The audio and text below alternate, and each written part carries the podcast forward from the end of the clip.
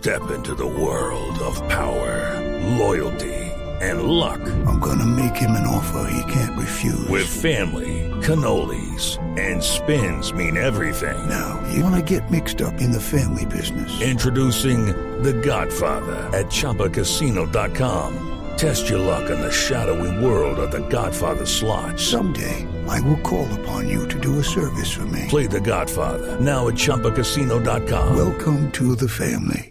No purchase necessary. VGW Group. Void where prohibited by law. 18 plus. Terms and conditions apply. Gracias. El tenista colombiano Santiago Giraldo perdió ante el número 2 del mundo, el español Rafael Nadal, en el ATP de Pekín. Nadal ganó por 6-2 y 6-4 en una hora y 29 minutos y de esta manera el español emprende el camino para convertirse nuevamente en el número uno del mundo. Jugador de Guerreros de Bogotá, el estadounidense Cody Bradford, dio positivo en un control de dopaje tomado en la primera fecha de la Liga Profesional de Baloncesto. Bradford se encuentra suspendido y es el primer positivo de la liga. Muy bien, señorita Guay, lo está haciendo muy bien, cadenciosamente y suavemente. Oye, siga así. Veo que no hablaba de la, de la blusa. la señorita Guay. Ya le dije que se parecía a la tigresa del oriente.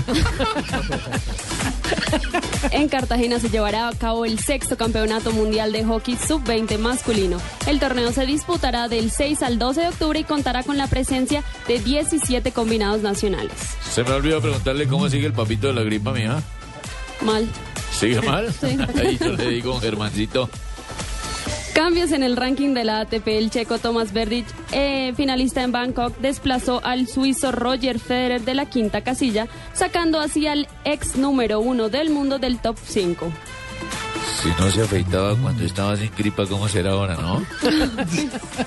Y el ciclista, el ciclista estadounidense Chris Horner, de 42 años y vencedor de la Vuelta a España, se ha despedido del resto de temporada tras comprobarse la fractura de varias costillas que se produjo el pasado domingo durante la disputa del Mundial de Fondo en carretera.